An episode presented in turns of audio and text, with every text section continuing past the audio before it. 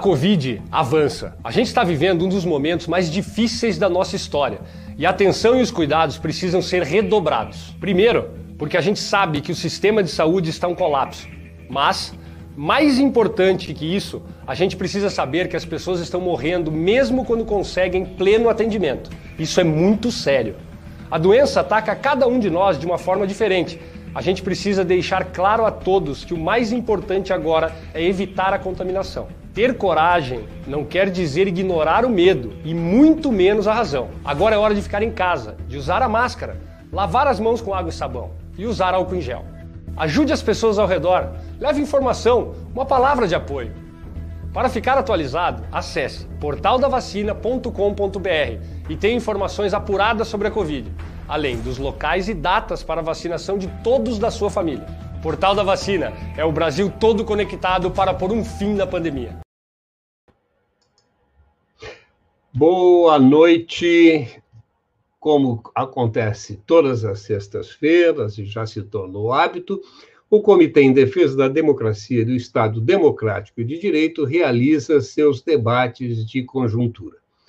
Nesta semana, a responsabilidade é do Grupo de Conjuntura Econômica. Vocês sabem que nós alternamos. Uma semana é de conjuntura política, outra semana é de conjuntura econômica. Nesta semana, o tema hoje é, é a CPI da Covid e a crise institucional. Nós teremos a participação do senador Humberto Costa, que é médico, senador, já foi ministro da Saúde e é integrante da CPI da Covid. Também a participação do é, oficial reformado das Forças Armadas, Marcelo Pimentel Jorge de Souza, coronel, ex-coronel, né, é, é, coronel reformado do Exército, concurso pela Escola de Comando e Estado-Maior do Exército. E meu colega, amigo, Sebastião Velasco Cruz, cientista político, professor da Unicamp. É, nós estamos hoje, como acontece todas as sextas-feiras, com a parceria da Rede Soberania, do Jornal Brasil de Fato, RS, do Jornal Já Porto Alegre, do Jornal O Coletivo, da Manaua Rádio Web, da Rádio Com Pelotas, da Passo de Torres TV, da Rádio Ferrabras FM, do Facebook da TV Caxias e a TV Caxias estará transmitindo esse debate também amanhã, às 23 horas, na sua grade de transmissão, no canal 19 da NET, é, claro. E também haverá reprise ao longo da semana na partir da terça-feira. E, obviamente, esses debates ficam está sendo transmitido pela rede, Rede Estação Democracia, e pela rádio, é, Estação Democracia Rádio Web, e ele fica à disposição depois dos canais né, da rede no Facebook, no YouTube, no Instagram, em todas as redes sociais. É, bom, nós vivemos, estamos aqui desde abril, né, com uma CPI instalada no Senado para. Ela começou como uma avaliação né, da política federal sobre a Covid, houve um, uma polêmica inicial, porque o governo federal queria. Bom, primeiro, né, é, é, é, o presidente do Senado não queria instalar a comissão, precisou a intervenção é, do STF. Depois de instalada, o governo federal fazia pressão para que fosse, é, fossem investigados também os governadores. Né? É, a primeira etapa, vamos dizer assim, da, da CPI se fixou né, na participação do governo federal, do, do, dos ex-ministros e do atual ministro da Saúde, e depois a coisa foi evoluindo e é, se transformou também numa é, do, da discussão, né, da, da tal da, da, da, investigação sobre a política de é, imunidade de rebanho, né, é, a coisa também evoluiu, a, a, a, CPI evoluiu também para uma investigação de possível é, corrupção que hoje parece que bate as portas do presidente da República e da sua família. É, nós vamos iniciar, então, a, a, os debates com. Eu vou passar a palavra a. Primeiro, pedir para o senador Humberto Costa se apresentar e peço para ele já que faça né, um, uma, uma avaliação é, desses primeiros 90 dias de trabalhos da CPI e é, também da, das perspectivas né, é, dos próximos 90 dias. Antes de passar para o senador, eu quero pedir a todos e todas que nos assistem, primeiro, me desculpar que nós temos hoje uma mesa só de homens brancos. É, e nós, nós nos esforçamos para ter uma diversidade nessa mesa, mas, olha, nessa semana não conseguimos. É, mas eu peço que vocês curtam e é, é muito importante curtir para que o Facebook e o YouTube disseminem isso e a gente aumente ainda mais a audiência. É, vocês sabem que a gente faz um trabalho muito muito forte aqui, voluntário, todo mundo que, que, que, que atua na rede atua de maneira voluntária nos seus técnicos, Tá? Então, é muito importante, né? a gente tenta fazer aqui um contraponto à grande mídia, por isso é muito importante a tua participação. Senador, muito bem-vindo, muito obrigado pela tua disponibilidade de nos atender. É, o senhor que, que é não militante histórico dos direitos humanos, da democracia, foi ministro né, da, da saúde, então conhece por dentro a, a, a, os meandros do Ministério e também, obviamente, o Senado. Então, o senhor poderia, por favor, nos fazer um, um balanço né, do, do, trabalho da, da, da, da CPI e, de, e, e as perspectivas dos próximos 90 dias. Bem, primeiramente, boa tarde, boa noite a todo mundo que está acompanhando a Rede Estação Democracia, esse importante debate que estamos tendo nesse momento. Quero agradecer a todos que participam, as entidades, instituições que participam, dão apoio a, a essa realização e dizer da minha alegria de poder estar falando para todo o pessoal do Rio Grande do Sul. Bem, nós estamos aí há, há quase três meses né, do funcionamento da CPI eu acredito que ela tem cumprido um papel importante. Nós podemos dizer que temos hoje, de forma bem consolidada, é, a investigação que foi feita num primeiro momento para avaliar especificamente o processo de enfrentamento dado à pandemia pelo governo federal, onde nós identificamos claramente que o governo assumiu uma estratégia eu diria, criminosa de enfrentamento à pandemia, que foi a estratégia de considerar que a melhor maneira de enfrentar o vírus era permitir a sua ampla transmissão, não é, atingindo um número maior possível de pessoas, com isso criando-se a expectativa de que é, nós teríamos uma espécie de imunidade coletiva que faria com que o vírus deixasse de circular. Coletiva, Benedito, e, ao mesmo tempo, digamos, é, por transmissão, e não a imunidade coletiva ou imunidade de rebanho que é gerada pela vacinação. Né? Essa, essa é, estratégia, eu diria que ela é criminosa, ela embute um crime por dolo eventual, porque já se sabia que essa era uma doença muito grave, não era uma simples gripe.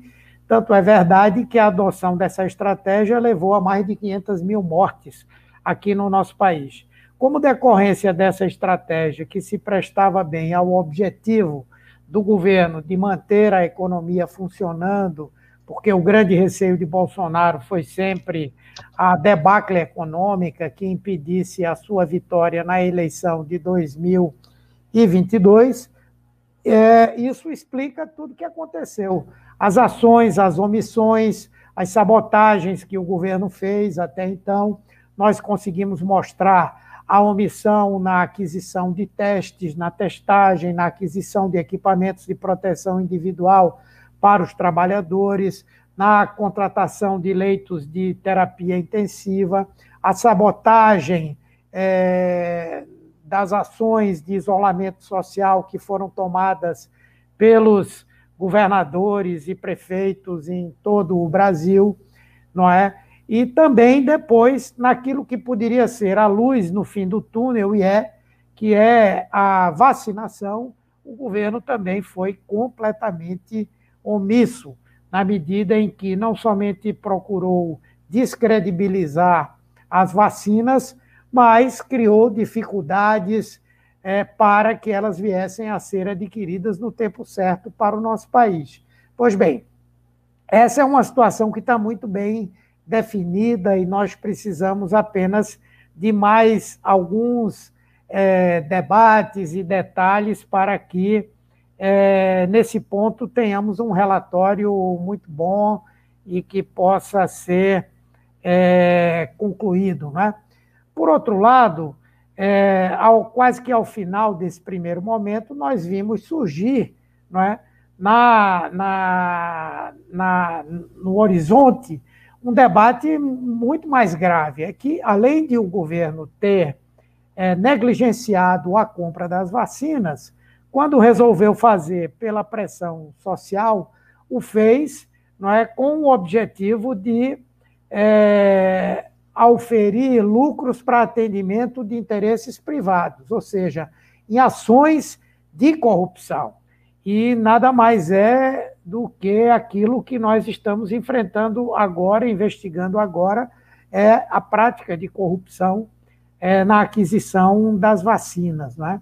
Isso, inclusive, tem um componente muito forte para a imagem do governo, porque até então os seus apoiadores faziam a defesa é, radical do governo tomando como referência o fato de que é, não havia sido identificado corrupção no governo, o que não é verdade. Desde o início há, o próprio presidente é, por natureza, corrupto, as ações que ele sempre desempenhou nos seus mandatos, as ações dos seus filhos, enfim, não é? Mas, objetivamente, dentro do governo, foi o evento é, de corrupção que ficou muito claro e em torno de um tema tão relevante para a população brasileira. Né? Inclusive, é, é, no momento em que a expectativa era de que nós pudéssemos ter vacinas. O governo ignorou aquelas vacinas que já estavam sendo aplicadas internacionalmente, que já estavam testadas, que tinham credibilidade. As empresas que produzem essas vacinas tiveram que se desdobrar para tentar vender ao governo, mas quando apareceram vacinas de qualidade duvidosa, mas intermediadas por empresas que poderiam pagar, como ontem foi dito pelo depoente, comissões, né? É, o interesse do governo foi, foi muito grande. Então, eu faço um balanço positivo. Acho que agora esse intervalo, por conta do recesso, ele, de um lado, pode, vamos dizer assim, é, esfriar um pouco a CPI, mas, por outro lado, ele é muito importante que nós vamos poder trabalhar agora olhando todo o material que chegou a partir dos pedidos de informação, das quebras de sigilo, né? e isso vai nos permitir voltar às audiências públicas aí com muito mais argumentos e com muito mais é, elementos para fazermos a denúncia do que está acontecendo no nosso país hoje. Obrigado, senador. Eu vou agora passar então a palavra ao é, coronel reformado Marcelo Pimentel, e vou já fazer uma pergunta ao coronel. Primeiro, bem-vindo, coronel, muito obrigado pela sua disponibilidade de estar, ex-coronel, o coronel reformado, por estar aqui nos atendendo. É, Marcelo, eu vou te chamar de Marcelo. É, nós é, vimos nos últimos, né, nas últimas semanas aqui o, o surgimento de na CPI né, de é, depoimentos que trazem um envolvimento de né, um grande número de é, militares da, que estão na reserva, a grande maioria, mas também na ativa, na, uh, no Ministério da, da Saúde e há acusações, né, há indícios de que eles estão envolvidos aí com possíveis corrupções. É, as informações que, que circulam é que cerca de 6 mil militares ocupam postos né, no, no, atual governo. Há também interpretações, depois o, o, o, o Sebastião pode é, também falar sobre isso, mas há informações de que o, o general é, Vilas Boas né, teria sido um dos mentores da candidatura de Bolsonaro, que, aliás, foi lançada dentro da Academia Militar de, Agulhas Negras. Né? Então, há interpretações de que o Bolsonaro não foi uma, um acaso né, é, é, que, que acabou sendo apoiado pelos, por parcelas das Forças Armadas, né? não podemos generalizar, mas há, é, há interpretações de que ele foi produzido por setores das Forças Armadas. O senhor tem sido um crítico né, do, do, envolvimento é, de é, oficiais do, né, do oficialato, é, ou de parcelas do oficialato, é, principalmente do Exército, que foi a sua força, é, na política. Nós sabemos, inclusive, que o, o, Estatuto dos Militares e a própria legislação é, é, é, geral, Constituição, proíbe o envolvimento de militares é, é, com a política. Né? e, bom, essa, essa situação, né, principalmente da CPI, levou a um, uma reação do ministro da Defesa, que pela primeira vez, desde. Primeira vez, não, já com um Temer aconteceu isso, né?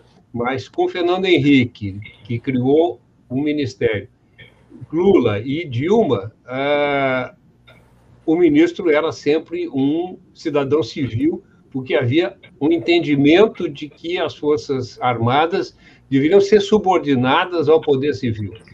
Né? É, Bom, agora há uma reação dos, dos comandantes e, inclusive, do ministro. É, isso pode levar né, a um, uma, uma, contaminação aí né, dos, é, das Forças Armadas e, e, como é que isso levaria, né, a, a, a que situação nós chegaríamos?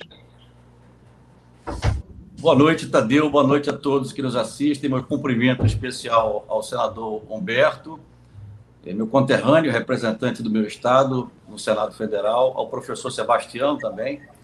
É, antes de responder as perguntas, como introdução a esse nosso debate, é, e já que você mencionou que eu sou um ex-coronel, sou reformado, um oficial da reserva ele sempre será do Exército, ele simplesmente está na situação de reserva, mas ainda sujeito aos estatutos militares e às normas. que nunca regulam. deixa de ser militar, né? Não, nunca deixa, até porque o posto pertence ao militar, né? Mas é só para deixar claro que as manifestações do meu pensamento aqui, elas estão paradas por lei, a Lei 7.524 de 86, que ampara o militar da reserva das Forças Armadas, a livre expressão do seu pensamento de natureza política, ideológica, histórica e de interesse público, independentemente dos regulamentos disciplinares. Então, é nesse, é nessa, nesse amparo que eu vou expressar minha opinião. E se eu eventualmente citar o nome de algum colega, eu sou da turma de 87, da AMAN, da Arma de Artilharia, dez anos depois da formação do capitão Bolsonaro, também de artilharia. Se eu mencionar algum colega, algum companheiro, algum ex-chefe, será sempre em relação ao seu papel público e político, já que eles protagonizam hoje é, o cenário político nacional. Né? Então, veja, é, o que nós estamos observando, como você já bem introduziu, é a, a recidiva de um fenômeno de natureza sociológica, histórica, que está presente na história do Brasil desde o Império, que é esse protagonismo de militares, sempre da cúpula, nunca das camadas intermediárias ou subalternas, no cenário político nacional, de uma forma, é, desta vez, absolutamente anacrônica né? e sempre indevida. A gente percebe esse fenômeno por dois dos seus processos, mas tem um terceiro elemento que o constitui, que às vezes não é fácil de percebê-lo para é, um analista geral do cenário. O primeiro processo é a politização das Forças Armadas e dos militares, que somos os seus integrantes na ativa e na reserva, e como corolário desse processo, a própria militarização da política e, por seu intermédio, da própria vida social e da sociedade.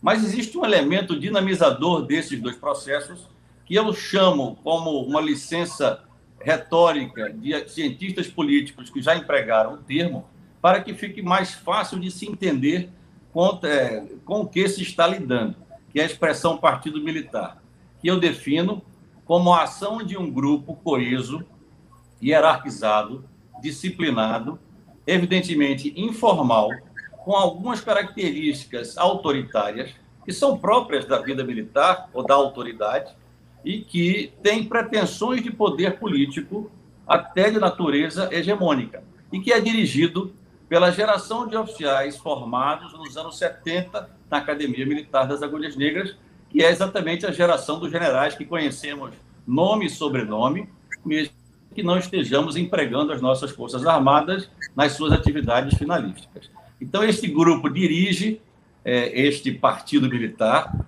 com o objetivo de todo partido, conquistar o poder e mantê-lo uma vez conquistado. Então, é nesse sentido do fenômeno que eu abordo a questão e minha crítica é antes a esse protagonismo e a essa recidiva do fenômeno do que propriamente ao governo do capitão Bolsonaro com o vice-general Mourão. De forma que é, as atividades que nós estamos vendo na CPI, já que você abordou o assunto, são atividades de investigação preliminares. Eu percebo que, é, como bem colocou o senador Humberto Costa, em algum momento da CPI, muito materialmente a partir do depoimento de um determinado deputado, a CPI desviou as suas atenções para o caso da corrupção. E a cada novo depoimento surgem novos indícios que é, induzem a novos depoimentos.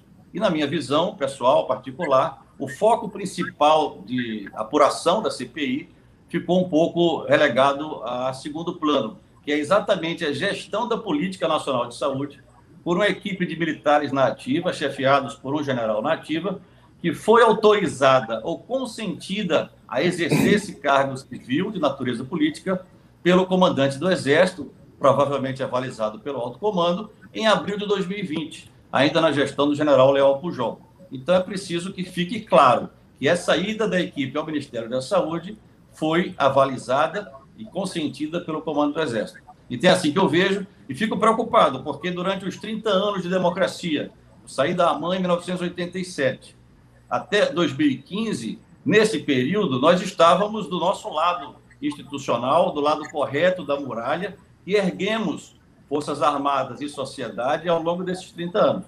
E essa muralha, por alguns motivos, está sendo danificada, foi transposta, transpassada por esses generais que eu já me referi, que instrumentalizam as Forças Armadas como uma espécie de base eleitoral e militante. E eu percebi isso de uma forma muito clara. Uma vez, em 2019, quando eu escrevia para um oficial do meu relacionamento, um jovem tenente, que estava na AMAN em 2014, quando houve o lançamento da candidatura do capitão Bolsonaro, então deputado. Depois de descrever onde estavam localizados no governo toda a minha geração de oficiais e meus chefes e companheiros, ele virou para mim e disse: realmente, coronel, houve um aparelhamento do governo por militares. Mas o outro lado, quando governava, fez o mesmo. De início eu não percebi, depois eu refleti, ele se considerava parte de um lado político.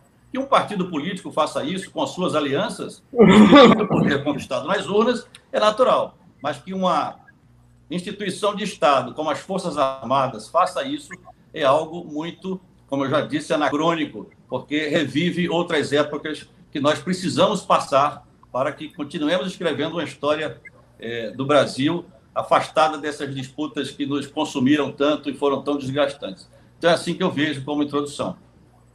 É, é, Marcelo, o, o, o ex-deputado é, Genuíno, quando esteve aqui participando também, e nós tivemos um debate sobre a, o papel das Forças Armadas hoje, é, aliás, tu foste convidado e não pôde participar naquele Eu não dia. estava viajando. É, mas o José Genuíno, é, é, nós até lembramos de um termo que o senhor tem usado, utilizado, que é do, do, do Partido das Forças Armadas. Né? É, eu vou passar agora a palavra para o pro, pro professor Sebastião, mas depois eu queria que o senhor aprofundasse um pouco mais essa tua análise sobre o Partido das Forças Armadas, que me parece bem interessante. Tá?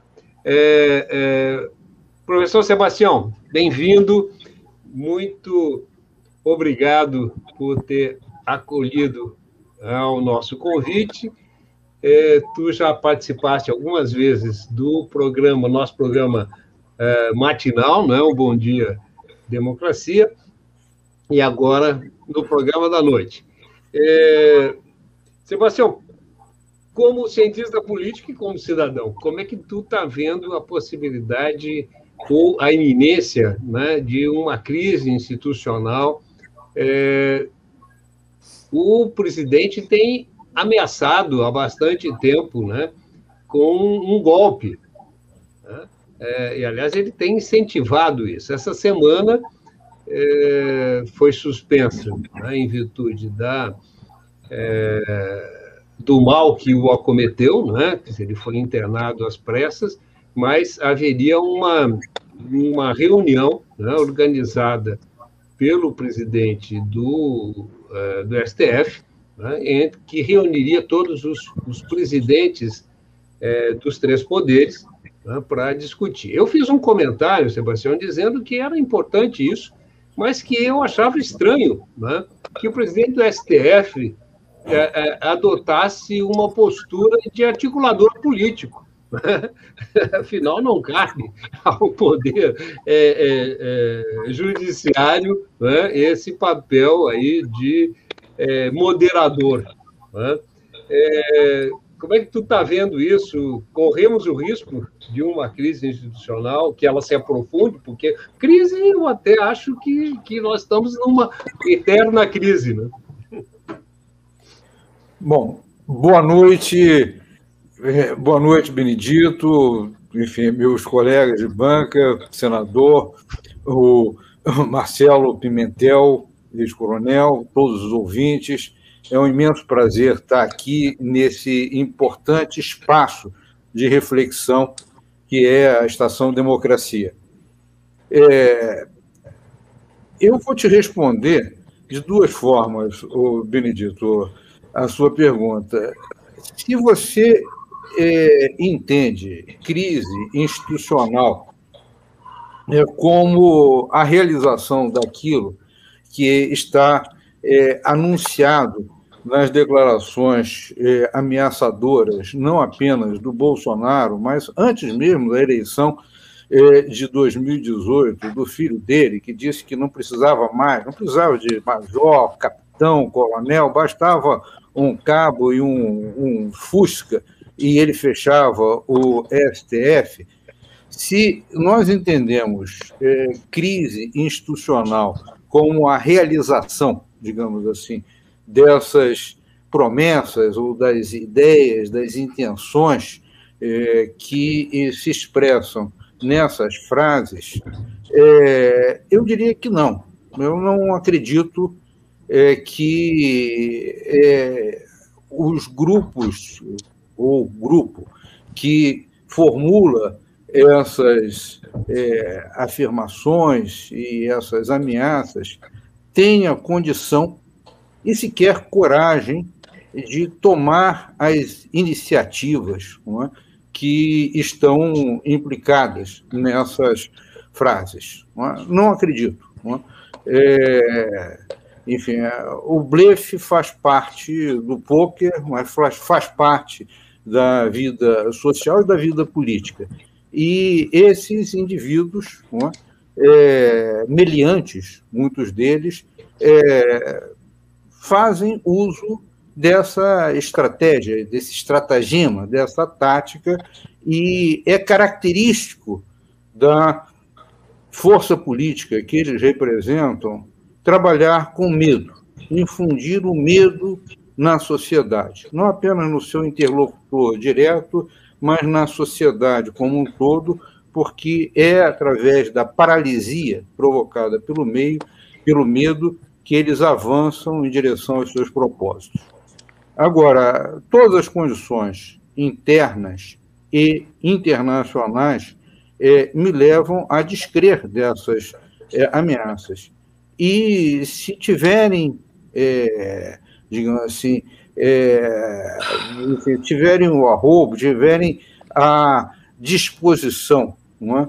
meio desvairada, de colocar em prática aquilo que, que ameaçam, que é, que prometem que façam e vão suportar depois as consequências. A América Latina conhece aqui do nosso lado, nós temos exemplos de militares que fizeram isso e alguns deles, os que sobreviveram até hoje, estão é, amargando na cadeia. Não? É? Então, eu acho que há, não sou certamente o mais autorizado a falar sobre o que acontece, o pensamento e a disposição íntima né, do oficialato e das Forças Armadas como um, um, uma instituição, mas eu acredito que se houver algum grupo nesse setor disposto a tomar o caminho da aventura, é, não reunirá o consenso da, das Forças Armadas, e esse será um elemento importante no fracasso das iniciativas, da iniciativa. Agora, eu acho que a pergunta demanda uma pergunta anterior: o que, que nós entendemos por instituição e o que nós entendemos por crise institucional? Não é? Se nós tomarmos instituição como um complexo, um conjunto de princípios, é, normas, regras de comportamento que pautam, que regulam as relações, as interações sociais, é, aí nós caminharemos para uma resposta diferente, é? porque as instituições assim entendidas elas não existem, enfim, nas, no, nos textos das constituições, elas existem na medida em que são é, efetivadas na prática social, é? independente do sentimento que os indivíduos têm em relação às instituições.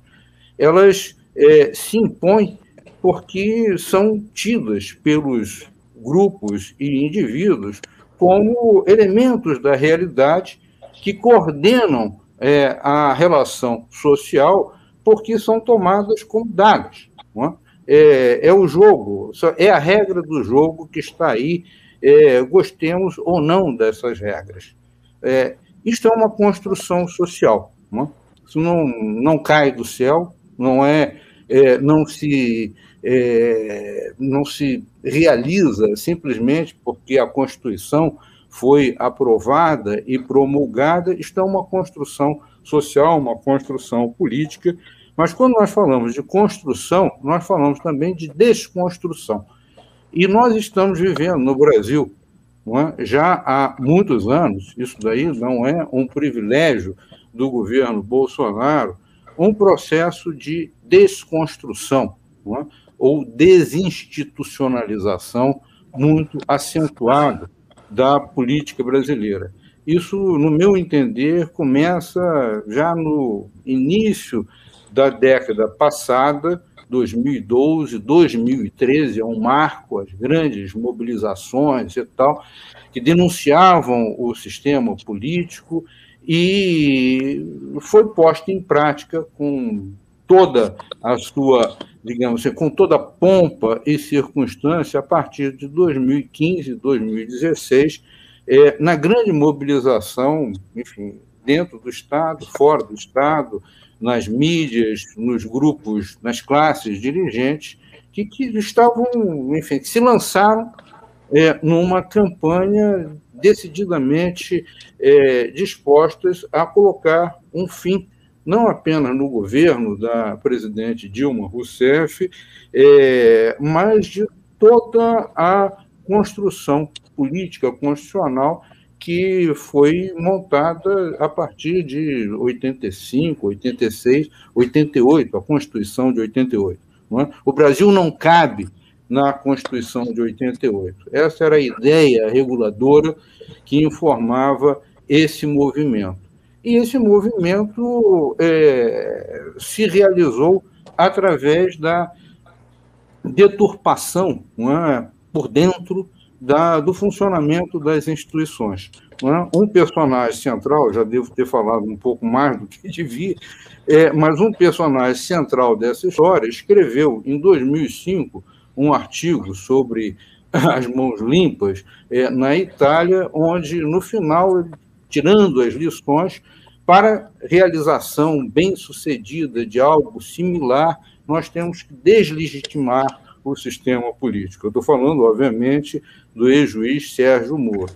É, ele não esteve sozinho, não foi ele que fez isso, ele foi, entretanto, um dos atores principais, e nesse, no exercício desse papel, temos que reconhecer que ele foi bem sucedido. Obrigado, professor Sebastião. É, senador Humberto, é, bom, nós temos aqui várias pessoas cumprimentando a tua atuação na CPI. Começa aqui com Andres Ferrari, que é também nosso colega, professor da URGS, da área de economia.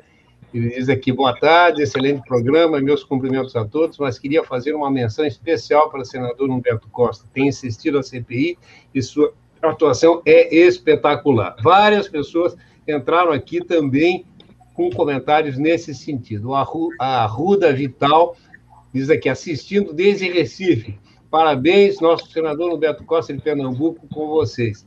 E aí vai muita gente. Alguém comentou aqui dizendo: ah, grande audiência, 40 pessoas. Nós estamos nesse momento com 52 é, é, pessoas ao vivo aqui assistindo, mas eu quero dizer o seguinte: nós temos aqui pelo menos 10 outros veículos transmitindo. E nós não fazemos transmissão cruzada. Isso aqui, 52, são só os que estão assistindo no Facebook da rede. Tá? Então, se a gente multiplicar por 10, aí a gente vai ter né, é, no mínimo 500 pessoas aqui. Mas eu garanto que nós temos muito mais, é, porque a, a, a, audiência das rádios e né, outras aí, de, da própria TV, não, não consta aqui. É, senador, nessa semana é, a coisa começou a chegar à presidência da República. É, a, a, o pastor, né, é, apresentou uma, uma, uma. Bom, primeiro já tinha um que tinha apresentado também um, um, um laudo médico, né? É, que é o, o Isa, né? É, que foi lá, acabou não falando nada. E, e agora o pastor que também teve um problema renal. O problema renal é muito sério, eu já tive, eu sei como é que é, mas a gente nunca sabe se ele teve mesmo um problema ou não. Mas, de qualquer maneira, o, os depoimentos de ontem né, é, é, é, fazem com que a coisa chegue muito próximo né, do presidente da República e da, e da sua companheira. É, é, como é que o senhor está vendo isso? Não, na verdade, nós temos sempre que, diante de certas situações, especialmente essa da, da VAT, que fica muito evidente que há uma série de de golpistas, estelionatários de um lado, que conseguiram chegar até o vice-ministro, o secretário executivo, se reuniram com um dos diretores mais importantes, o diretor de logística do Ministério da Saúde, fizeram uma, proposta, uma proposta é, sem lastro algum, não tinham nenhuma vacina para vender, e isso mostra, de um lado, a fragilidade né, da capacidade de gestão desse governo. Talvez o Ministério mais importante desde o ano passado, por conta da pandemia, e que tem tantas fragilidades nos seus controles que permitem alguém tão desqualificado chegar e apresentar uma proposta como essa. Achando pouco, o ministro Pazuello recebeu aí um tal de John, que estava tá querendo vender Coronavac três vezes o preço de uma vacina que estava sendo produzida no Brasil. É lógico que, num momento como esse, muitos estelionatários e vigaristas estão à solta. Não quer dizer que nós não devamos investigar a fundo. Mas, como a citação do nome do presidente e de sua mulher pode ser exploração de prestígio tão somente, essa investigação tem que ser feita, mas tem que ser feita com um determinado cuidado, não é? para que nós também não possamos cometer nenhum tipo de injustiça. Eu acho que onde realmente a coisa bateu no presidente é nesse caso da Covaxin, em que o deputado Luiz Miranda, junto com seu irmão, assessor do Ministério da Saúde, é, foram ao presidente da República e presencialmente disseram a ele que havia um esquema de corrupção no Ministério da Saúde deram detalhes, entregaram documentos, apesar dessa moça que representa a empresa ter feito um depoimento essa semana, dizendo que não foi assim, na verdade ela foi ali é, inteiramente combinada a versão do governo. Porém, a existência ou não desse documento entregue ao presidente é, é secundária, porque, na verdade, sob qualquer hipótese, a, a comunicação a um gestor público, e ele é gestor público, ele quer se diferenciar dos demais funcionários públicos para não receber por isso, mas ele é um gestor público, e ele recebeu uma denúncia e não fez com que ela fosse adiante, sim, é um caso de prevaricação por parte do presidente da República. Nessa condição, sim, nós chegamos bem perto, né? E é, há outras coisas também na, no que a gente pode apurar agora. Pessoas que chegaram até o presidente da República com relativa facilidade para fazer propostas estratosféricas aí para o Ministério, dão uma demonstração da fragilidade dos controles, mas também de quão comum essas conversas eram. Né? Eu entendo que o presidente da República deverá, ao final, sem nenhuma dúvida, ser arrolado por esse tipo de crime. Há uma. É, é a gente que assiste de fora é, é, fica com a impressão de que há uma disputa dentro do, do, é, do Ministério da Saúde entre um bloco composto por pessoas que foram indicadas pelo Centrão e um outro bloco composto por eh, pessoas ligadas às Forças Armadas, ou nativa ou já na reserva. É, é, é essa sensação que, que, que, há também entre os integrantes da CPI, de que há ali um, uma disputa de butim, vamos dizer assim? Que há uma disputa de butim, eu acho que há. Não sei se isso se manifesta é, na, na, na, forma de dois grupos ou de interesses internos a um, um único grupo. O que me parece é que, no momento em que o Pazuello e os militares foram ali para o Ministério da Saúde, não é? ainda imperava no governo aquele discurso de que esse governo não fazia é, troca de interesses por votos no Congresso Nacional, que não participava do toma lá da cá.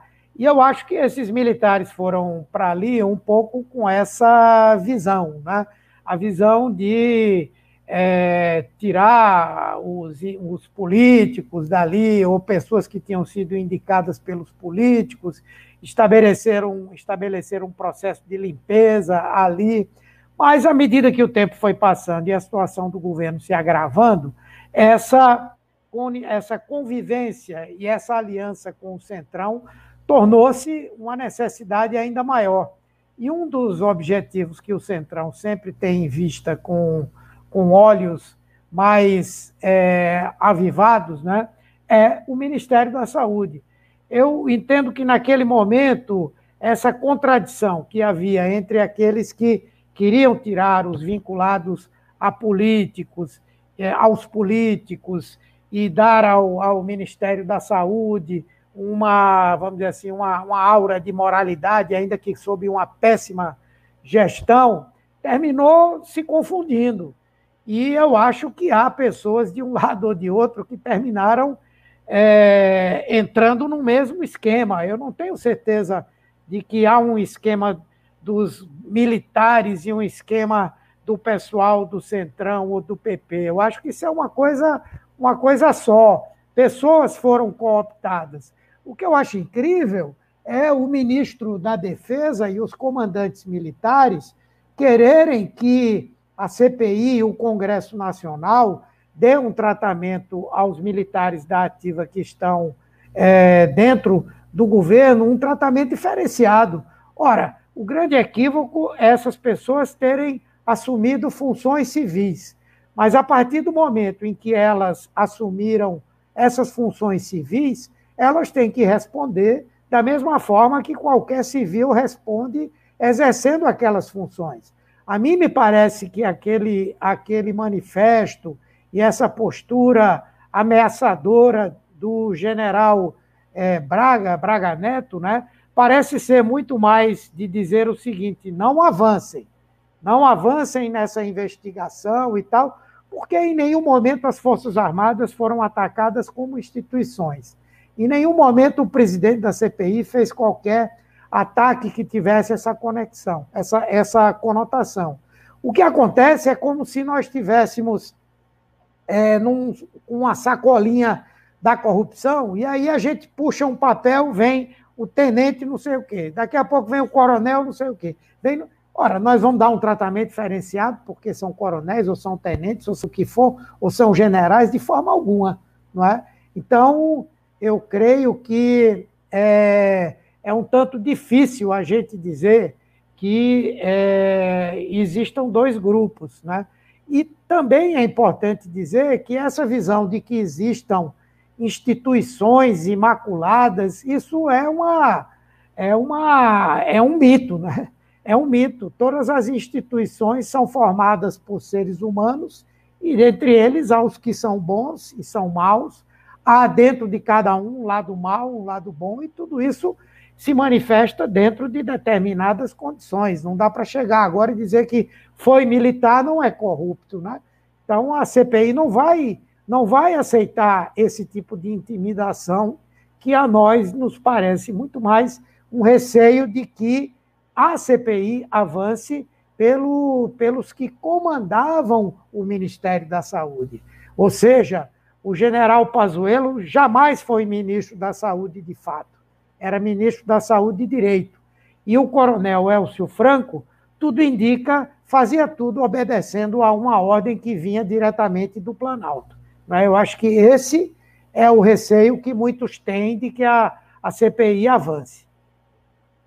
Tá, depois eu vou lhe perguntar, se, se mas é, é, é, eu, eu, quero agora uma, uma pergunta ao, ao coronel reformado Marcelo Pimentel.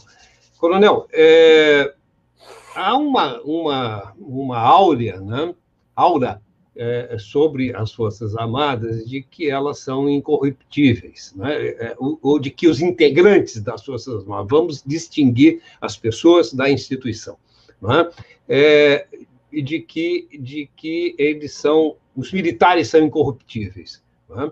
É, e a disputa política no, no, Brasil sempre passa pelas acusações de corrupção. Né? Nós vimos aqui, se a gente for pegar historicamente, a gente pode puxar lá desde, né, desde a da, da, da proclamação da República para frente, pegando ali o Getúlio, o, o Juscelino né, e, e, e, o próprio Lula e o PT, né, que foram vítimas de acusação de, de corrupção. Não há um grande risco que as Forças Armadas também é, é, é, percam né, o seu, a sua. Já caiu bastante né, a avaliação aí da, da aprovação das Forças Armadas na opinião pública. O senhor tem sido um crítico desse envolvimento e forjou um conceito, inclusive, do partido militar. É, é, por favor, como é, que, como é que ficamos aí nisso? Acho que o senador Humberto Costa fez um resumo muito bom das razões pelas quais as Forças Armadas, por intermédio de seus militares na ativa e na reserva, não podem participar da luta política, da política de governo, da sua formulação ou da sua articulação. Independentemente das intenções que tenha tido o general Leal Pujol ao autorizar que o general Pazuello, seu subordinado, fosse exercer um cargo civil de natureza política, porque este é a natureza de um cargo de ministro de Estado no regime presidencialista, é, ou independentemente das apurações, dos resultados das apurações, referentes a esses indícios ainda muito leves, porque baseados, base, é, baseados em depoimentos de pessoas que parecem implicadas ou querendo passar responsabilidade para terceiros. É, independentemente disso, não é tarefa de militares das Forças Armadas, da forma como nós estamos vendo, de executar essas atividades. Né? Por isso mesmo que não deve haver essa participação. Mas é importante também não considerar que é o presidente da República o indutor ou, digamos assim, a autoridade que determinou esta participação. Como eu descrevi o fenômeno composto de dois processos, a politização das Forças Armadas, e eu não digo de fora, eu estou falando de dentro. Quando os senhores falam o 02 do Ministério da Saúde, é o Elcio, meu companheiro de AMAN, né? Forças Especiais. Quando o senhor fala do general Pazuello, era o meu veterano na AMAN de 84, eu sou de 87, Forças Especiais. São é, um grupo dentro do Exército que assumiu o controle do Ministério da Saúde. Então, eu tenho dificuldade de entender esses gabinetes paralelos ou essa ordem que o Elcio cumpriria passando por cima do general Pazuello. Não, jamais. Foi o Pazuello, o general Pazuello, que trouxe o Elcio de Roraima o Elcio já exercia cargos de assessoria política do governador de Roraima. Foi secretário da Saúde, inclusive, por dois meses, foi assessor do, do governador. Então, foi um grupo muito bem montado pelo general Pazuello, um grupo da sua absoluta confiança. Mas esse grupo só chegou lá porque o comandante do Exército autorizou, consentiu. E Bolsonaro só se tornou presidente porque ele é um sintoma desse processo que já vem acontecendo desde 2015 de forma muito clara quando o general Vilas Boas assumiu o comando do Exército das mãos do general Enzo, que era um comandante mais discreto e mais, digamos, atento às obrigações e deveres institucionais do Exército Brasileiro. Eu falo do Exército porque pertenço ao Exército. Sou um coronel na reserva. Né? Então, é nesse sentido que eu destaco que o capitão Bolsonaro só se tornou um presidenciável viável porque exatamente essa imagem de credibilidade, respeito e confiança que a sociedade brasileira tem nas Forças Armadas e que foi construída dos escombros dessa imagem ao fim da ditadura, durante esses 30 anos, essa imagem foi emprestada à candidatura de uma chapa composta por dois militares na reserva. E foi, e foi emprestada de propósito, por vontade própria. E eu vou dar um fato muito claro que demonstra isso do alto comando do Exército, ou seja, do grupo de 17 generais que compõem o alto comando do Exército, de 2016, por exemplo, de, de 17, 14 ocupam ou ocuparam cargos do governo do presidente Bolsonaro. Isso que é exatamente a sua geração. Então, esse tipo de comportamento não deve haver. Pode haver? Pode. Há legislação que permite que haja. Mas há legislação também no próprio Exército que determina que isso não deve acontecer. O nosso Estatuto dos Militares, como já citado, é um cipoal de, de regulamentos e regras e normas que determinam que o militar não deve se associar à política, nem à política partidária, no sentido estrito, nem no sentido amplo do, do partidarismo. Né? Quando você na, anteriormente me perguntou quais são as características desse grupo que o identificam como partido, é muito fácil. Todo partido político consistente tem uma memória histórica, uma vocação institucional da sua participação na história do Brasil tem uma base ideológica muito clara. Esse partido tem também. E eu já vou adiantar que a base ideológica de matriz econômica desse grupo é, de modo muito superficial, o Estado mínimo, porque era essa a moda nos, nas últimas décadas de comentários e na formação que acontece das nossas relações profissionais fora do quartel. Então, desta vez, não foi a política que foi nos buscar nos quartéis, como dizia o general Castelo Branco, usando a expressão as vivandeiras alvoroçadas, fomos nós que fomos buscar um de nós, no caso daquela geração, para servir de uma espécie de cavalo de Troia, para permitir a ocupação do governo em cabeça, tronco, membros, entranhas e alma, por este partido militar. E como todo partido tem as suas pautas corporativas de interesse específico, tem uma direção partidária que distribui o poder, tem a formação de quadros e lideranças, tanto assim que em 2022 é provável que haja uma multiplicidade, uma multiplicação das candidaturas de militares a cargos proporcionais ou majoritários e majoritários. E existe também, como todo partido, uma base eleitoral e militante que é nucleada na figura do militar na ativa e também do militar na reserva.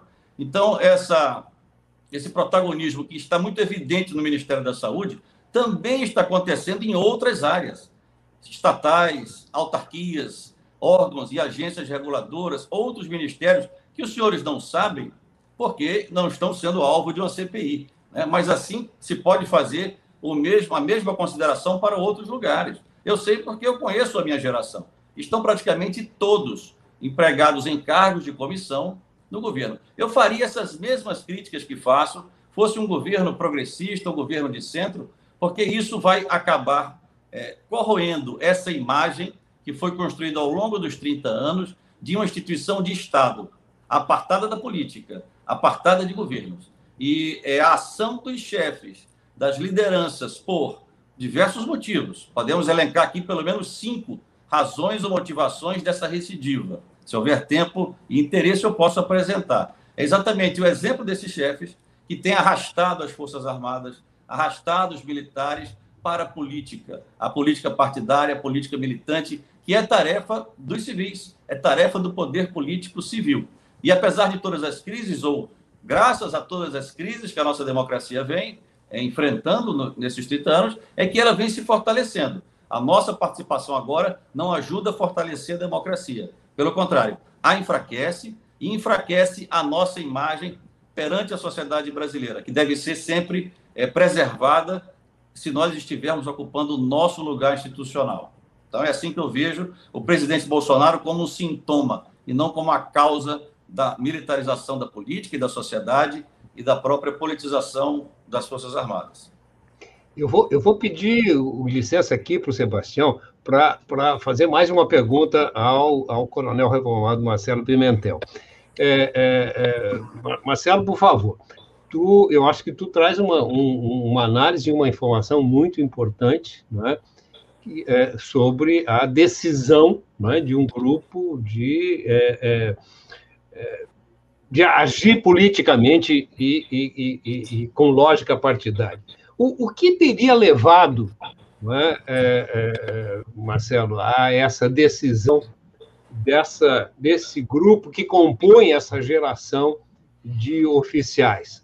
Esses oficiais, inclusive, fazem parte, né, foram muitos deles, alguns deles foram, é, é, aliás, um deles foi ajudante de ordens do. do General Frota.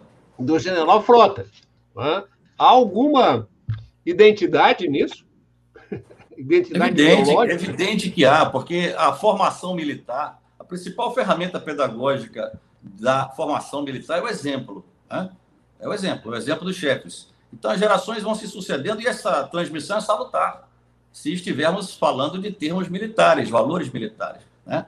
Aquela famosa frase, um manda e outro obedece, do general Pazuello, está corretíssima, ou estaria corretíssima, se ela estivesse empregando numa atividade militar, operacional, de adestramento, etc. Mas está muito inapropriada para ser utilizada como princípio numa atividade como a que ele exercia, né? exatamente envolvendo o fato de que se tratou a compra de vacinas, que depois retroagiu, etc. Então, é, essa geração, ela assumiu o protagonismo, sim, por uma série de motivos. E, e, as investigações devem ser feitas, e eu apresento cinco razões. As duas eleições da presidente Dilma, a de 2010 e a de 2014, e sumariamente pelo papel que a presidente Dilma desempenhou eh, nos anos 70, na mesma época em que eles, cadetes, estavam sendo formados técnica e profissionalmente. mas também ideologicamente para lutar contra organizações armadas de contestação ao regime. Então, as duas eleições são muito importantes. No meio das duas, o funcionamento da Comissão Nacional da Verdade, principalmente pela produção do seu relatório, que elencou nomes de militares dos anos 70, 60 e 80, parentes de militares, de generais que estavam no alto comando, que, que tinham acabado de, de ascender ao generalato, da mesma geração do capitão Bolsonaro. Isso os incomodou muito. Eu sou testemunha da, da forma como esse incômodo foi expressado é, intramuros. Né? A sociedade viu muito pouco, porque extravasou pouco, exatamente porque o general Enzo, no seu comando, soube manter esses ânimos um pouco controlados. E os outros dois fatos que têm a ver com essa recidiva é exatamente os 10 anos de participação do Brasil na maior mobilização militar, ainda que não bélica, desde a Segunda Guerra Mundial, que ocorreu durante o primeiro e segundo mandato do presidente Lula e durante o primeiro mandato da presidente Dilma, de 2004 até 2014, por uma, por uma série de motivos, de, e um deles é que, se, que serviu de laboratório essa participação, tanto para um contato maior com atores geopolíticos importantes na área do Caribe, da América Central, né, principalmente os Estados Unidos, e, e, serviu de laboratório para o emprego de Força Armada em operações do tipo policial, para atividade que a ONU nos exigia, exigia na ocasião. E o quinto fator é o excesso de emprego de Forças Armadas e o Exército, em particular, em operações de garantia da lei da ordem, que tem relação com a participação no Haiti, porque, de certa forma, potencializou a militarização das questões relativas à segurança pública. Tanto assim que muitos generais, coronéis, oficiais que tiveram participação no Haiti passaram a exercer cargos em secretarias de segurança pública, na própria Secretaria Nacional de Segurança Pública do Ministério da Justiça, já no governo Temer. Então, isso, esse, esse, essa composição de cinco fatores está aí as raízes dessa recidiva do fenômeno, que tem que ser entendido para que seja combatido com todas as aspas, evidentemente, porque se ele não for entendido assim, for considerado somente uma ala militar em oposição à ala ideológica, isso é um absurdo técnico e teórico, porque se há uma ala ideológica no governo, ela se alimentou exatamente na base ideológica desse grupo, formado nos anos 70, período mais duro e mais crítico da ditadura militar. Então, só um coronel na reserva é, se expressar como golpe ditadura já causa um rebuliço. Né?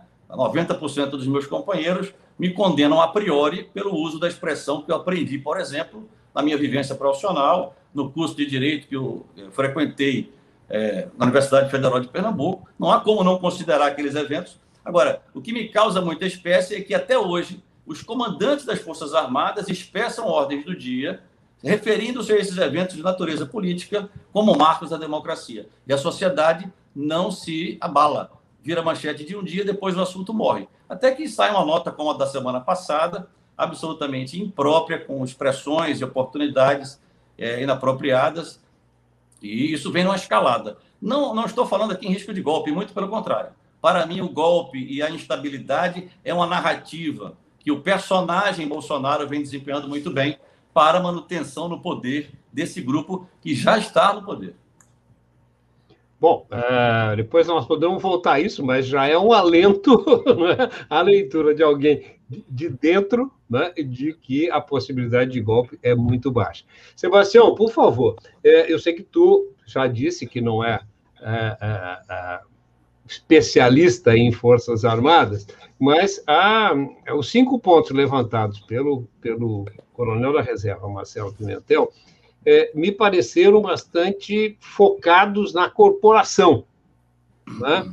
É, e eu pergunto, não haveria aí uma questão mais fortemente ideológica, e quem sabe, e aí eu entro na tua área, numa relação com é, um alinhamento né, com a, a, a, uma certa subordinação a, ao, ao, pensamento militar norte-americano, não no sentido do, do envolvimento na política, né, mas durante o governo, o, os governos petistas, né, houve é, uma mudança do eixo é, diplomático brasileiro. Né? O posicionamento do Brasil é, no concerto internacional. Quer dizer, isso não teria também incomodado aí e levado a um, a um realinhamento aí do, do, do, do pensamento dessa geração militar?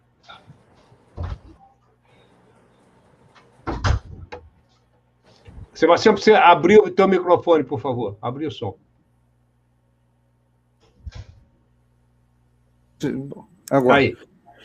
É, deixa eu começar é, fazendo duas pontuações. A primeira é a seguinte: eu, como disse, não sou a pessoa mais autorizada aqui a falar sobre o que acontece na corporação militar. É, mas o tema dos militares sempre foi muito importante para mim, é, como analista político, por uma razão muito simples. Eu era um garoto e vi o golpe de 64 na televisão, é? na, na tela da TV Tupi, e durante toda a minha juventude e até a minha, é, o meu doutorado, eu lidei com a análise política no regime que era um regime militar. Então, inclusive, escrevi sobre política militar, mas olhando de fora para dentro. Não é? a, a ação militar na sociedade e buscando é, dentro da corporação os elementos que eram indispensáveis para entender essa ação. É? Aliás, eu tenho a partir daí uma pergunta a fazer ao Marcelo Pimentel, que é a que é uma, algo que foi muito forte naquele período e que hoje aparentemente é, está ausente da política militar, que foi a disputa de facções. É? É, é, foi muito forte durante todo o regime militar, inclusive nesse episódio envolvendo o personagem citado, o general Frota, que saiu, enfim, foi é, demitido é, de forma enfim, muito enfática e brutal para os seus pares é, pelo general Geisel. Então, a disputa política dentro do Exército, é, nesse período, foi muito acentuada. Então, mas isso é um outro assunto. É... O, o Sebastião, só uma coisa aqui, só para a gente é, é deixar claro para o pessoal mais jovem que não acompanhou ali aqueles fatos é, em 77, né? É, é, o general Frota tentou um golpe que interrompesse o processo de, de extensão lenta e gradual que estava ocorrendo ali é, com o general Geisel. Vamos lá, Sebastião, desculpe te interromper. Exato, é, que já nessa época avançava para um processo de abertura que depois foi é, se materializou na convocação de eleições para governo de estados em 82, enfim, foi um processo que foi ganhando densidade ao longo do tempo e o, o Frota, o general Frota, era o o chefe de fila do grupo que se opunha terminantemente a isso, como se, se opunha ao reatamento de relações com a China, e tinha uma pauta ideológica fortemente anticomunista, e o Geisel, que não era nem de longe um esquerdista ou um liberal, era um autoritário e de direita, mas tinha uma visão mais complexa da sociedade e, enfim, estava compreendia que a ditadura, não é, é para se, para se perpetuar e se opor às tendências de liberalização que a própria complexidade da sociedade implicava, teria que se tornar cada vez mais rígida, e isso seria um desastre para o país e para as próprias Forças Armadas. Então, era esse o debate naquela época. É, mas isso daí é um, um, um, digamos assim, uma observação marginal. Eu, neste momento, estou interessado em fazer o oposto, entrar na análise das Forças Armadas e entendê-las de dentro para fora.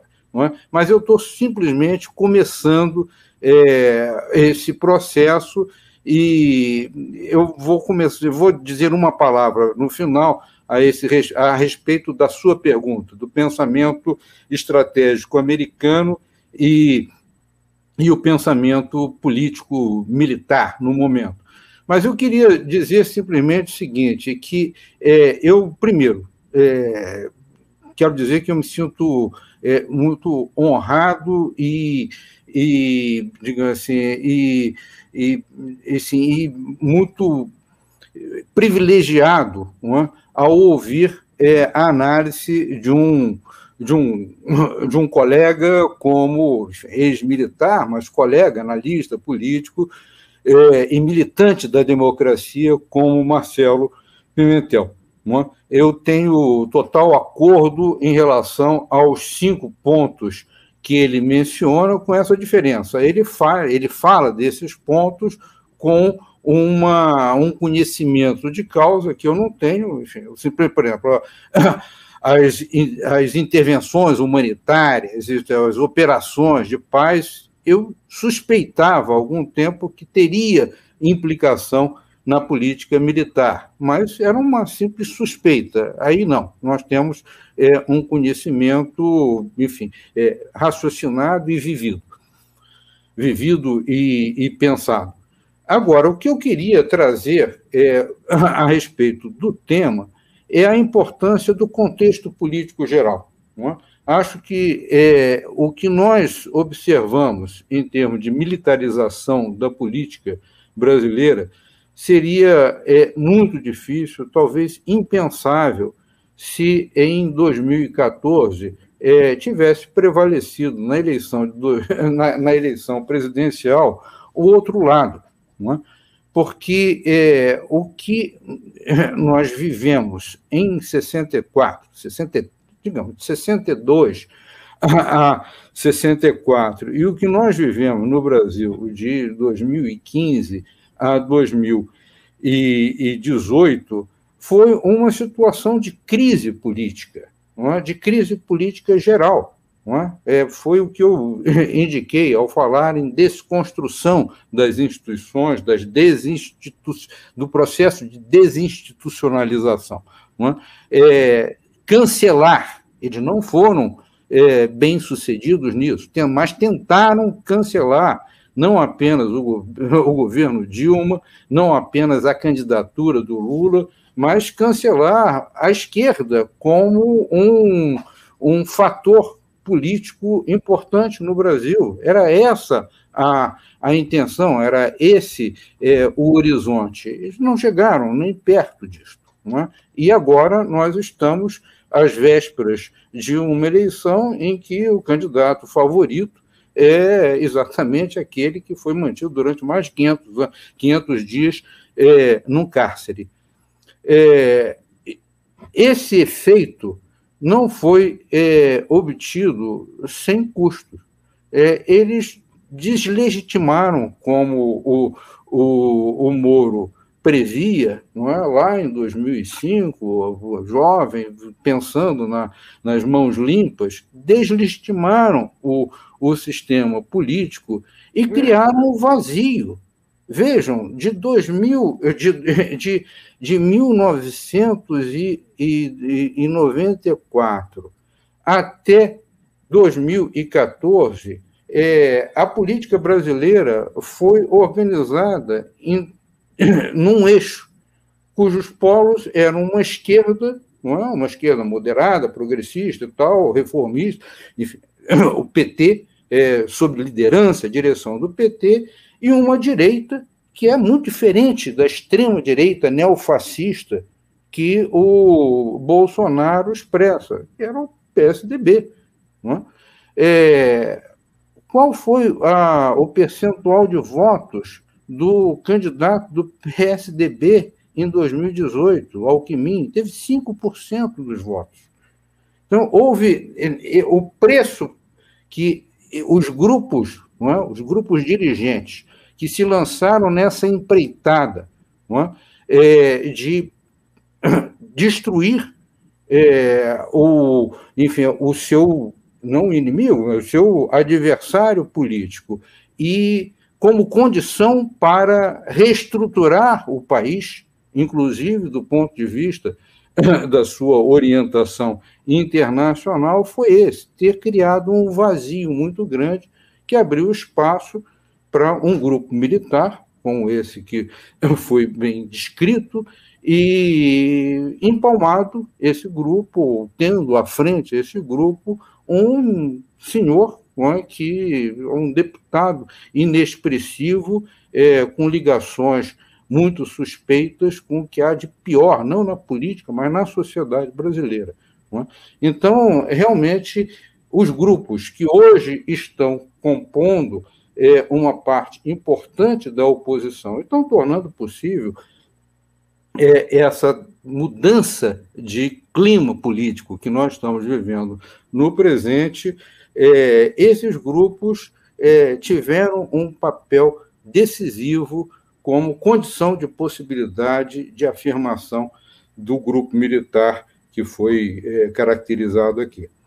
É, com relação ao pensamento, é, enfim, o pensamento militar e tal, eu acho que a influência é muito grande e, enfim, eu, como estou começando a estudar, é, tenho muito, muito fresca na memória uh, um texto de um major, é, aluno, trabalho de conclusão de curso no ESM, sobre as relações militares Brasil e Estados Unidos, onde, ao falar da estratégia terrestre do, do, do, Exército Brasileiro e dando ênfase a essas concepções que levam e justificam e informam as ações de polícia do Exército, é, ele faz a observação: é, nos Estados Unidos, o, o, as Forças Armadas, o Exército, não tem essa função que aqui no Brasil a Constituição é, reserva ou prevê para os. Então, o resultado é esse.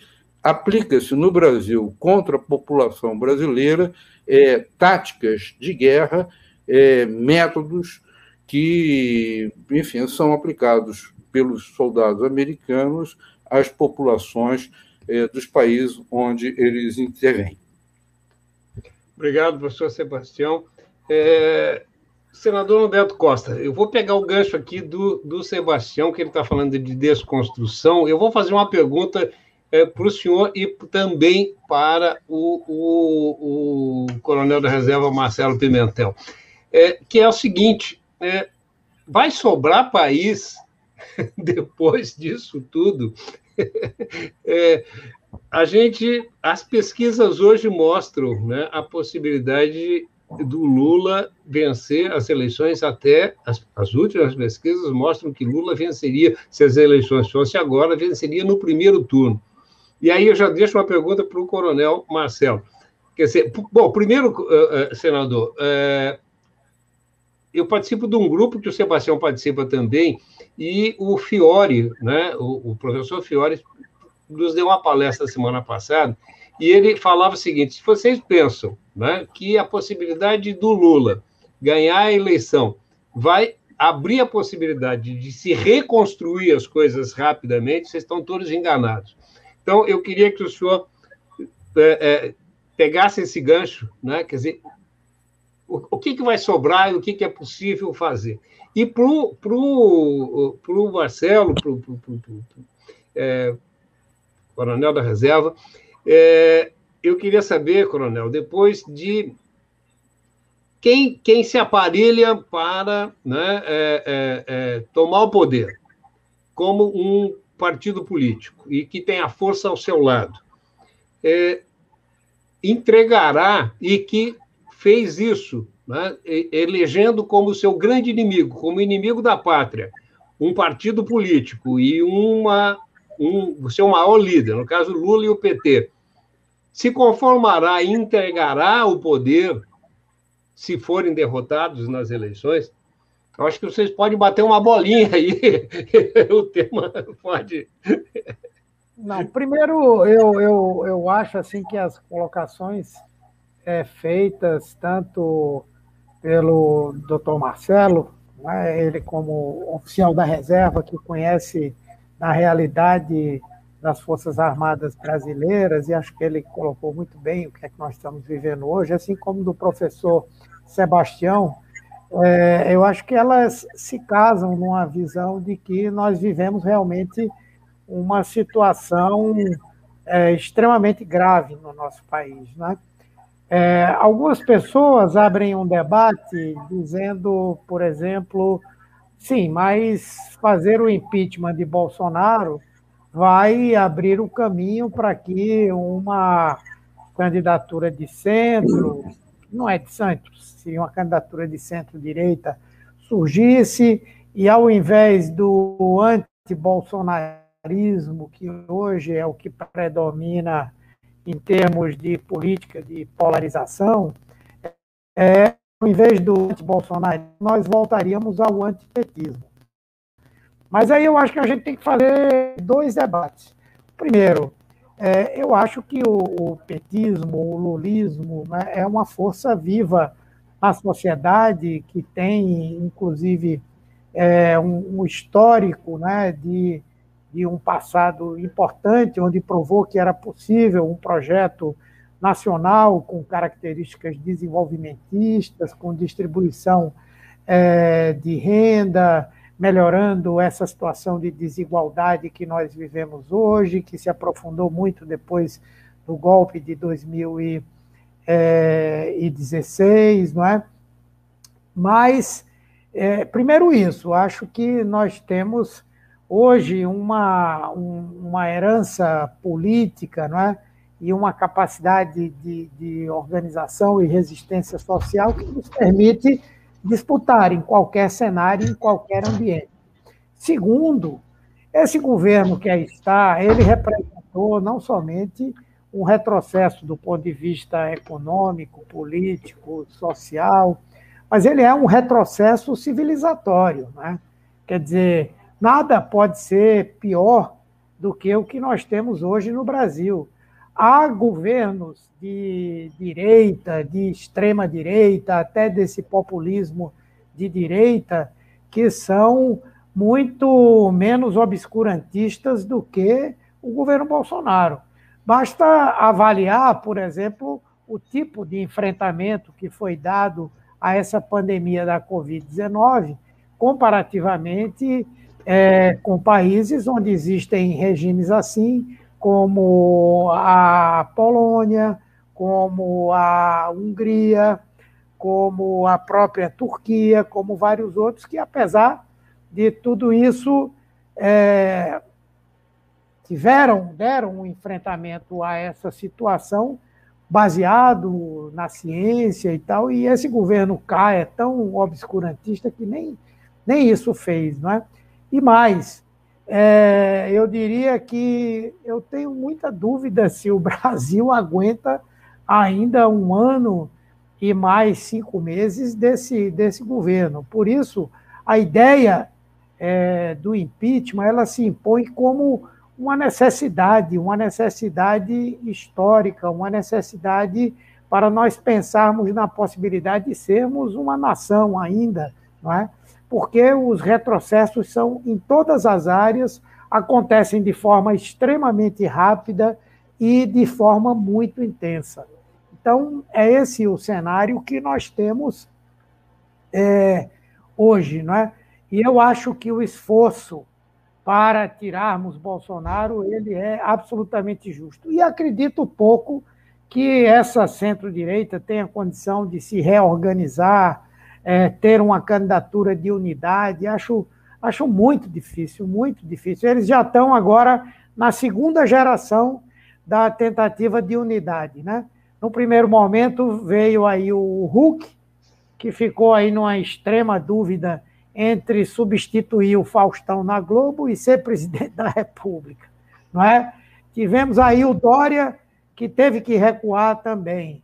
É, vocês são gaúchos aí, eu acho que esse ensaio também do Eduardo Leite, é, não creio que ele tenda a, a, a, pegar. Agora aí vai começando a segunda geração desses candidatos, estão propondo o presidente do Congresso Nacional é, para ser candidato. Eu não acredito nessas coisas assim criadas, inventadas, não é? A não ser quando há uma onda como aconteceu em é, 1989, como aconteceu em 2018, e mesmo assim, se a gente olhar o Bolsonaro ele já vinha perseguindo esse caminho há muito tempo, né?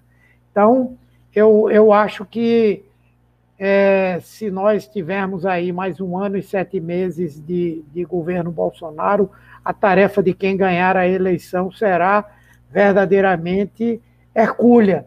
Por um lado, isso pode até ser um facilitador, que você chega a uma situação tal de desagregação que pode começar a unir muitas forças para uma mudança, né? Mas, por outro lado, o sacrifício para poder se levantar é, o país de uma situação como essa é muito grande. Obrigado, senador. É... É... Doutor Marcelo Pimentel, é... na sua avaliação, é, esse grupo de militares que compõe o, o partido né, do Exército é, aceitará uma derrota é, eleitoral e passará ao poder? Ah, por favor, abra, abra, abra o teu microfone, que está tá fechado. Vocês já me chamaram de doutor, de coronel reformado, de ex-coronel. Pode me chamar de Marcelo, não tem problema algum. Veja, eu vou não, É que ex-coronel, né? ex-coronel foi realmente um erro. Não existe é, ex-coronel. É, foi um erro, pois é. Não, tranquilo, eu estou só comentando, porque para afirmar que o militar na reserva também é militar. Por isso que não é só os da ativa que têm que ser observados quando exercem cargos políticos mas também o da reserva, até porque quem construiu essa ideia de, de recidiva do Partido Militar foram os oficiais da reserva, não é? essa geração a que eu me referi. Mas veja, vou começar falando do Silvio Frota e do Geisel. A história consagrou que havia ali um líder da linha dura e havia lá o líder da abertura lenta, gradual e segura. Mas, de fato, e eu sei porque eu tinha 11 anos à época, e meu pai trabalhava no gabinete do Silvio Frota, né? trabalhava no CIE, Centro de Inteligência. Havia uma disputa de duas organizações de inteligência, o SNI na mão do presidente da República e o CIE na mão do ministro do Exército. E na eleição do Geisel, ou seja, na escolha do general Geisel pelo alto comando para disputar a eleição direta, ficou acertado que o ministro do Exército seria o sucessor do general Geisel. Né? Por uma série de motivos, entre elas a eleição do presidente Jimmy Carter nos Estados Unidos, em 75, início do seu governo em 76, o rompimento do acordo com os Estados Unidos, acordo militar, o início do projeto nuclear com a Alemanha, né, país de origem da família do general Geisel, o ministro da, do Exército foi descartado da sucessão. E o Geisel trabalhou com outro projeto de sucessão. Isso contrariou. É como se fosse um partido político que tem as suas lideranças internas e disputam o poder. Isso é legítimo num partido político. Mas naquela situação, é, são dois comandantes militares, não é? Então, o que é que se tenta fazer hoje? De certa forma, um paralelismo a essas duas correntes dentro de um partido militar. Porque o outro partido militar, em 64, o progressista, ou que privilegiava o Estado como indutor do desenvolvimento, foi banido. Isso aí só passou a existir um partido só. Se tenta reeditar da mesma forma. O capitão Bolsonaro já cumpriu seu papel. Ele já permitiu, é, agindo como mito na campanha, como cavalo de Troia na montagem do governo, como espantalho ao longo desses dois anos e meio, desviando atenções é, e encobrindo a ocupação do poder por esse grupo. E ele já cumpriu seu papel. Hoje ele está assumindo um papel de estorvo, com todas as aspas, evidentemente, e já existe uma corrente que se tenta vender dentro do Partido Militar como anti-Bolsonaro. Ou seja, o Partido Militar estará na disputa de segundo turno, talvez contra o presidente Lula, o PT e suas alianças. Mas ou ele estará pela, é, como se diz. Santos Cruz é um possível candidato? Sim, evidentemente, já desde sempre. Ele já é político há muito tempo. Né? Os senhores aqui tentam considerá-lo como um opinante general. Não, ele é político. Né? Então, é, essa saída dele do governo prematuramente se vendeu que foi por um Twitter lá do filho do presidente. É uma narrativa construída para gerar uma liderança dentro desse partido militar que seja anti-Bolsonaro e que possa seduzir, primeiro, possa permanecer na ribalta como um opinante sempre e frequente, e possa seduzir essa terceira via, que ainda está em busca de um nome. Já tentou vários balões de ensaio, o senador Humberto falou do último aí do Rio Grande do Sul. Essa semana surgiu outra possibilidade, presidente do Senado, é? Então, é, essa terceira via está buscando um nome que consiga sustar esses problemas institucionais desse governo que vive num estado crônico de crise, geradas pelo próprio governo. As crises políticas deviam estar sendo geradas entre a situação e entre a oposição. E nesse embate, se avançar as pautas com as devidas moderações e ponderações de uma minoria bastante ativa, como a que pertence o senador Humberto Costa. Mas as crises são do próprio governo. Então, eleitoralmente, quem sou eu? Não sou político. Acho que o senador fez uma projeção muito interessante, mas se deteriorar a situação do presidente Bolsonaro e não houver o seu afastamento por um juízo político, certamente ele vai estar anulado ou neutralizado politicamente. E ele não será o candidato. Eu tenho muitas desconfianças que neste projeto considera a possibilidade do presidente não concorrer. Veja, ele está dois anos e meio sem partido formal. Dois anos e meio. Estamos aí já em plena campanha eleitoral, ou pré-campanha eleitoral de montagem das alianças. E ele não tem um partido formal. Eu acho que ele não vai concorrer. Na hora H do dia D, haverá talvez alguma grande encenação para retirá-lo, mesmo que ele permaneça como presidente, e o general Mourão, naturalmente, o vice, assumirá o controle do processo sucessório pela primeira via. E na terceira via, se está tentando colocar o general Santos Cruz como um candidato que possa compor uma chapa presidencial ou mesmo para um governo de Estado. E, mas a maior preocupação não é nem em relação às chapas presidenciais, são as outras candidaturas de militares eh, nos estados, etc. O próprio general Pazuello já é conhecido as suas, suas, suas intenções políticas muito antes de ele assumir o cargo do Ministério da Saúde, lá em estados da região norte. Então, isso vai ser colocado. E, o general é, é Mourão fala. Atento, é, é preciso que o projeto político que se apresente para 2022, seja o do PT com suas alianças, sejam as outras duas vias, entendam que o que está se passando, entendam este fenômeno e proponham, entendendo é, medidas para assustar esses dois processos de politização das Forças Armadas, militarização da política, e enterrar de vez, figurativamente, o partido militar ou o protagonismo militar, que é coisa da história do Brasil, é coisa que pertence à história, mas que não deve pertencer à construção da consolidação dessa jovem democracia de 30 anos, de meia idade, que nós estamos tentando é, levar para frente sob a liderança do poder político civil.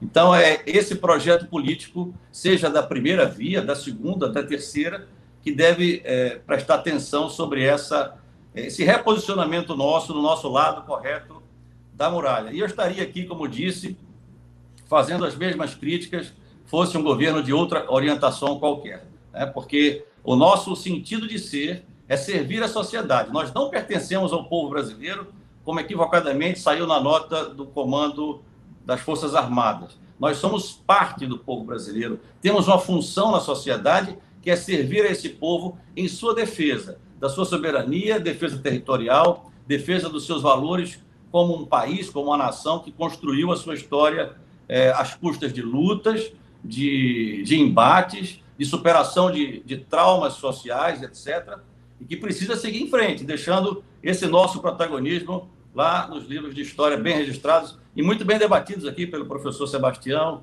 pelo senador Humberto, e pelo Tadeu. Obrigado, aproveito para agradecer mais uma vez a, ao convite de participar desse debate.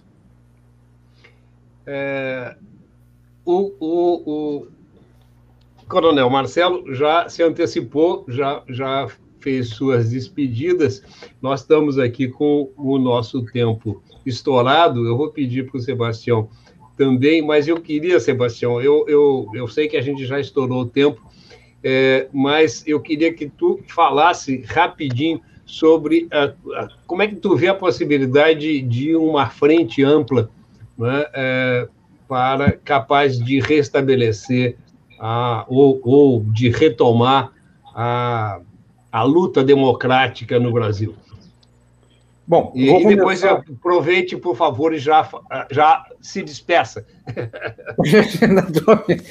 Bom, é, vou começar então por onde o, o Marcelo Pimentel terminou. Essa, digamos assim, essa luta e com este objetivo não é? é em particular, né, da desmilitarização do governo, já começou anteontem com a apresentação da é, proposta de emenda é, constitucional apresentada pela deputada Perpétua Almeida, que regula a, e cria vedações muito grandes à participação de oficiais da ativa na administração pública.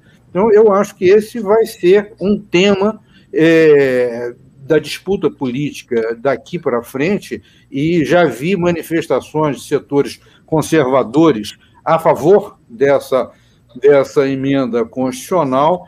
Então, esse é o, enfim, esse é um, um assunto que vai estar é, presente na nossa disputa política daqui até o ano que vem e muito mais depois. Eu acho, o, o, o Tadeu, que é, se trata exatamente de criar as condições para enfrentar esse enorme desafio que foi muito bem descrito pelo senador. Não é? A destruição produzida nesses anos é algo inimaginável, não é? Podíamos imaginar há seis anos atrás que estaríamos na, na, na situação é, que nos encontramos hoje e o que nós podemos no meu entender, é esperar, sem a certeza de que as coisas caminhem nesse sentido, é que é, haja na política nacional uma reconfiguração que não vai eliminar as diferenças, que não vai colocar todos no mesmo lado, mas que deem a possibilidade da reestruturação dos, desse, desse lado, à direita, é, de tal forma que possa haver um entendimento mínimo no sentido de legitimar o vitorioso em eleições limpas, lisas, em 2022, sem vetos, e criar, é, com, desta maneira, as possibilidades é, para um trabalho de reconstrução nacional, porque a tarefa do próximo governo não vai ser de governar rotineiramente, como só é acontecer nas eleições. É, será a tarefa de reconstruir uma nação que está em escombros. Bom, com essas palavras eu me despeço, enfim, reiterando o que eu já disse desde o início, foi um imenso prazer, aprendi muito e é uma honra estar aqui nesse debate de tal, de, enfim, com esses companheiros e com este nível, deste nível, o debate e, enfim, é, estamos juntos. Senador Humberto Costa, eu começo agradecendo a tua participação e, e ressaltando né, a tua disponibilidade. O seu assessor me disse assim: olha, é muito tempo, o senador vai ficar no máximo 40 minutos, porque ele tem outras atividades. E o senador está aqui até o final, já estamos a uma hora e 40 minutos e o senador está aqui. Então passou uma hora do tempo que ele ficaria, o que deve né, é, ser uma uma evidência de que ele gostou do debate né, e que está aqui. Então, senador, a palavra é tua para as suas considerações finais. Não, eu quero agradecer a oportunidade, o convite. Exatamente, eu acho que foi um debate é, muito rico. Eu já tinha lido muitas coisas do Coronel Marcelo Pimentel, artigos, é, entrevistas. Para mim foi um prazer conhecê-lo, assim também como interagir com o professor Sebastião Velasco e Cruz. É, acho que foi um, um debate extremamente rico para nós conversarmos um pouco sobre a dimensão dessa crise, as saídas, não é? muitos argumentos é, novos e fortes vieram para a minha reflexão, e eu quero dizer que estou aí à disposição para, em outros momentos, a gente poder trocar uma ideia.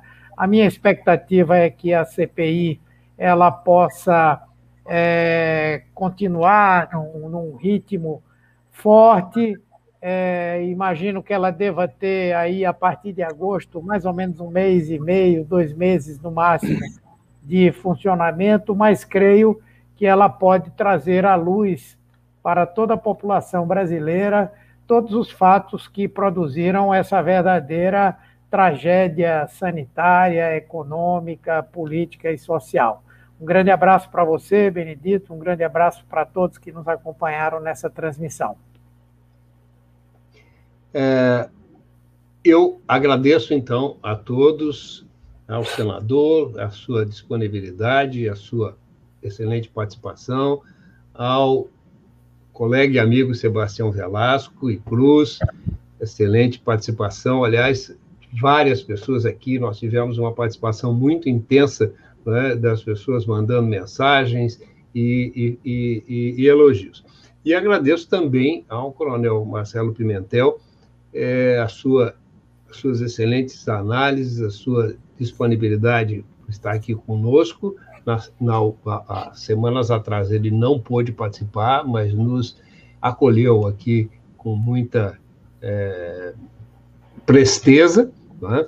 e acho que trouxe excelentes né, reflexões aqui, e quero, né, em meu nome pessoal, é, é, é cumprimentá-lo né, pela postura democrática e é, é, pela lucidez né, do seu entendimento do papel, é, sobretudo constitucional, das Forças Armadas. O nosso comitê foi fundado em 2016 exatamente para lutar pelos princípios né, consagrados na Constituição de 1988. É, nós lutamos pela soberania nacional, pelo desenvolvimento com respeito integrado à natureza, pela equidade social e pela justiça social. É, e, sobretudo, nós entendemos né, que é a sociedade civil né, a, o fundamento do direito e o fundamento da democracia.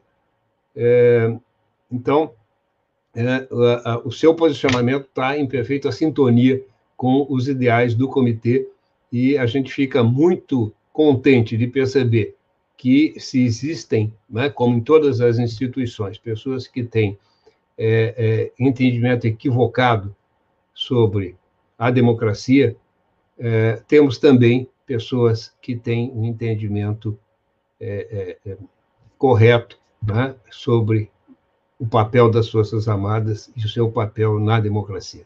Muito obrigado e espero que a gente possa ter novos debates como esse, a participação de vocês em próximos debates. Fica aqui o convite para a semana que vem, nós fazemos, eh, nós estaremos aqui com um tema de,